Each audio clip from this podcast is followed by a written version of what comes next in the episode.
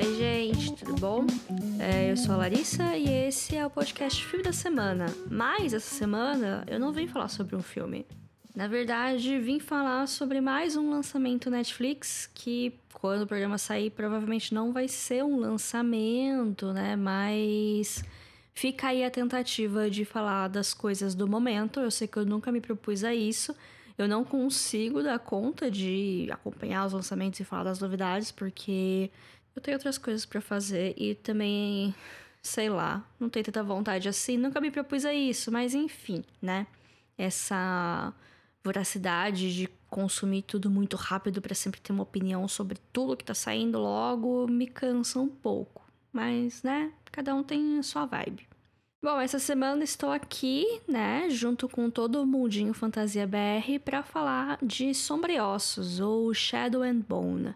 Eu odeio esse hábito de não traduzir em nomes, mas vamos lá, né?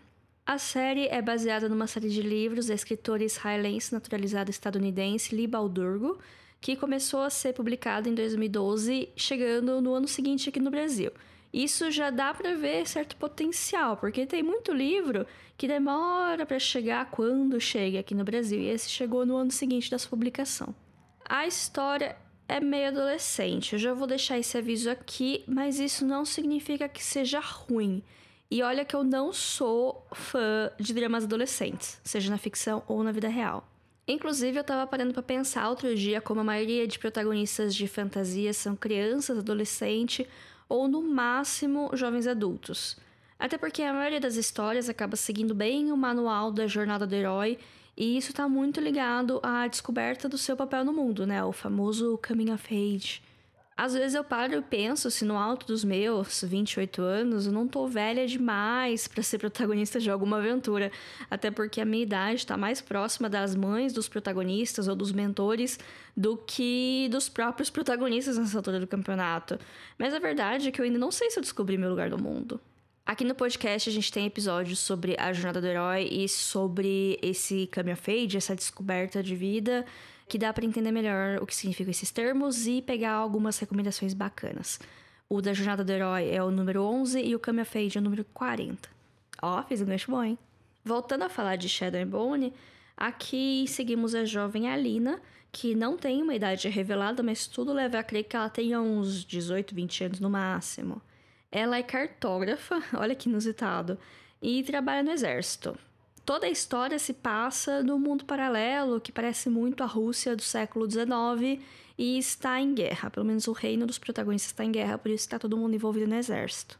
O primeiro episódio serve só para apresentar esse novo universo, as suas regras e boa parte dos personagens principais. Então ele é bem maçante. Vão ser muitos termos novos, muitos nomes jogados na sua cara e você que lute para assimilar tudo. Mas em resumão, aqui bem resumido a história. Tem uma guerra rolando entre os reinos próximos e no meio desse reino em questão, onde estão o núcleo principal, tem um buraco negro mágico que eles chamam de a dobra e também de outros nomes conforme a história avança, né? Ele é um espaço dominado por trevas e seres perigosos que separa a parte continental do reino da parte costeira. Eventualmente, as pessoas desse lugar precisam atravessar esse negócio de trevas. É algo que acontece com certa frequência, até para mandar materiais de um lado para o outro, para receber importação e recursos e tal. Mas essa é uma viagem perigosa. E é a primeira vez que a Alina vai fazer essa travessia junto com seu destacamento, né, com seus amiguinhos. Entre esses amiguinhos tem um soldado especial chamado Mal. Eles foram criados juntos no mesmo orfanato, eles são muito próximos, mas são apenas amigos, nada mais que isso. Juro. Onde é que essa história vai parar, meu Deus? Vocês sabem onde. Acontece que no meio da viagem muita coisa dá errado e isso faz despertar alguns poderes na menina. E bem, a gente meio que sabe onde isso vai dar também. Veja bem, poderes não são incomuns nesse mundo, porém eles costumam se manifestar mais cedo. Grisha é o nome dessa pessoa mágica aqui. É, esses poderes se manifestam na infância e eles vão estudar na escolinha de mágica deles pra, sei lá, servir o exército também. Tá todo mundo em guerra, não tem muita coisa para fazer nesse mundo. Mas o poder que a Lina tem, ela é um pouquinho mais diferente, que coloca ela numa posição de a salvadora, por assim dizer. Com isso, ela é mandada meio à força para esse centro de treinamento mágico que separa ela do seu amiguinho, e é aí que eles percebem que tem sentimentos mais intensos um pelo outro. Hum. Aí também temos um novo personagem sombrio introduzido para ser o antagonista e firmar um triângulo amoroso da história. Eu particularmente odeio triângulos amorosos, principalmente quando a protagonista da história é uma mulher, porque fica aquela noção de que ela precisa de um homem ou da noção do amor romântico para ficar feliz, segura ou bem. Eu tenho uma torcida? Talvez. Vou falar sobre isso mais pra frente. Continue ouvindo, tenham paciência. Paralelamente à história da Lina, tem uma outra trama se desenvolvendo com um grupo de mercenários? Essa é a palavra certa para descrever eles? Bom, são pessoas que talvez se envolvam em algumas atividades legais para proveito próprio eles têm uma missão que vai colocá-los em contato com a história principal eventualmente. Mas a parte dele é muito mais legal de assistir, até pelos toques de humor e também porque a gente não tem muita ideia de onde isso vai dar. Não que a outra história seja super previsível, mas a história do herói salvador escolhido é algo bem batido. Essa eu achei uma boa sacada da série. É, veja bem, ela não é uma adaptação apenas do livro Ossos, mas também de outros livros que a autora escreveu sobre o mesmo universo. Isso permite ter mais tramas paralelas que se encaixam e dão uma sensação de um mundo mais complexo, mais interessante de assistir. No geral, eu gostei bastante da série. Eu assisti ela em menos de uma semana, o que para os meus padrões atuais significa assistir muito rápido. Eu fiquei surpresa com algumas decisões, tem alguns plot twists, enquanto outras coisas eu fiquei, ai, sério que aconteceu isso? Jura? Mas, enfim, são os clichês da fantasia que estão aí, né? Eu sou uma consumidora muito ávida de fantasia, então tinha coisa que eu já sabia o rumo que ia tomar e tomou o mesmo rumo e vamos que vamos.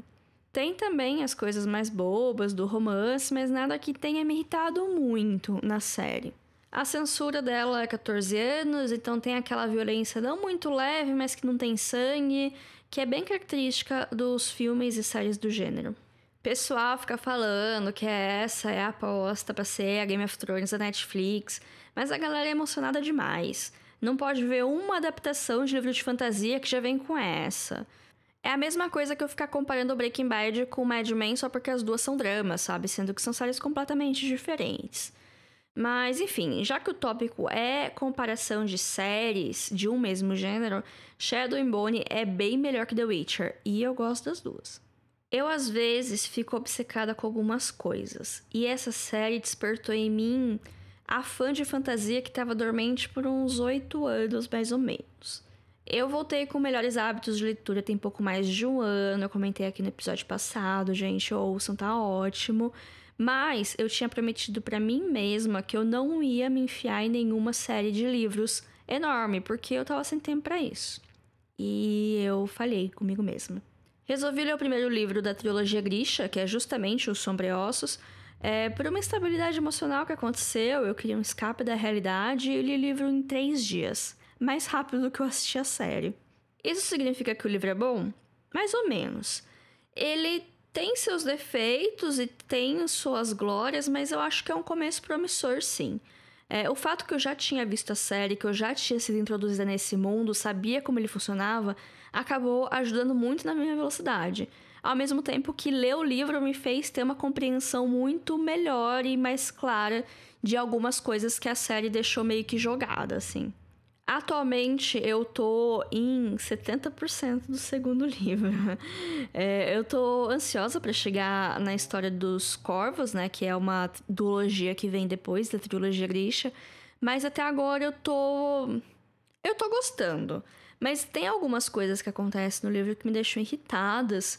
E tem algumas coisas que eu tô vendo que talvez se enveredem por um caminho que talvez eu não goste. Mas estou interessada. Então vamos ver onde que isso vai dar. A série tá bem fiel à história principal, mas tem alguns detalhes que são diferentes. Até porque o livro que eu tô lendo é só da história da Lina, né? Não tem os outros núcleos que aparecem. E o ponto de vista do livro é em primeira pessoa da Lina.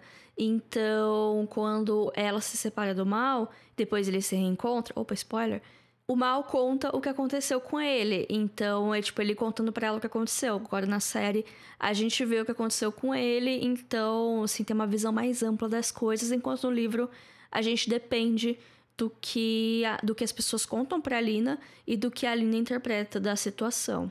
E falando no mal, no livro, sei lá, eu acho ele chato.